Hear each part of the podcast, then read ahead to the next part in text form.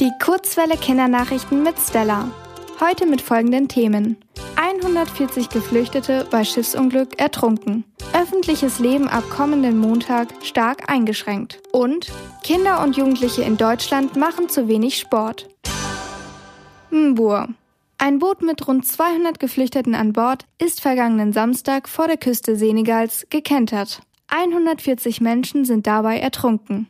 Das gab die Internationale Organisation für Migration am Donnerstag bekannt.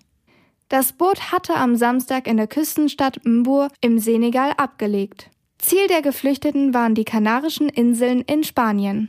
Wenige Stunden nach Aufbruch brach ein Feuer an Bord des Schiffes aus. Das führte zum Kentern des Bootes.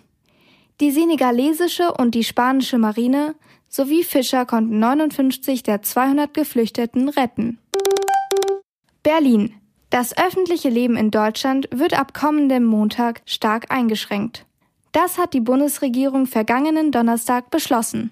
Grund dafür ist die sehr große Zahl Corona-Infizierter in Deutschland.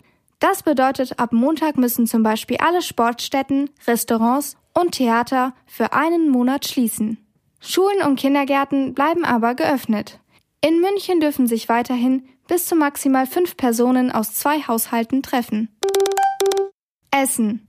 Kinder und Jugendliche in Deutschland machen zu wenig Sport. Das ist das Ergebnis des Kinder- und Jugendsportberichts.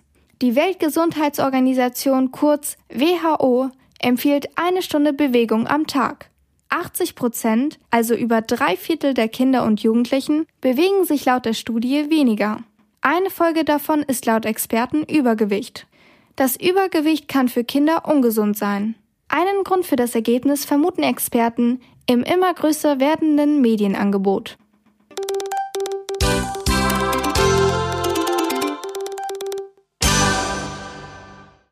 Die gute Nachricht. In Australien wurde ein 500 Meter hohes Korallenriff entdeckt. Damit ist es höher als der Eiffelturm. Das Korallenriff ist außerdem 1,5 Kilometer breit. Das entspricht der doppelten Strecke vom Stachus zum Marienplatz. Das neu entdeckte Riff scheint völlig gesund zu sein, während viele andere Korallenriffe wegen des Klimawandels kaputt gehen. In dem Riff wurden bereits mehrere unbekannte Fisch- und Korallenarten entdeckt. Das Wetter. In den kommenden Tagen kann es zu Regenschauern kommen. Es bleibt zunächst bei Höchsttemperaturen um die 15 Grad. Gegen Ende der Woche wird es aber kälter. Die Temperaturen sinken dann unter 10 Grad.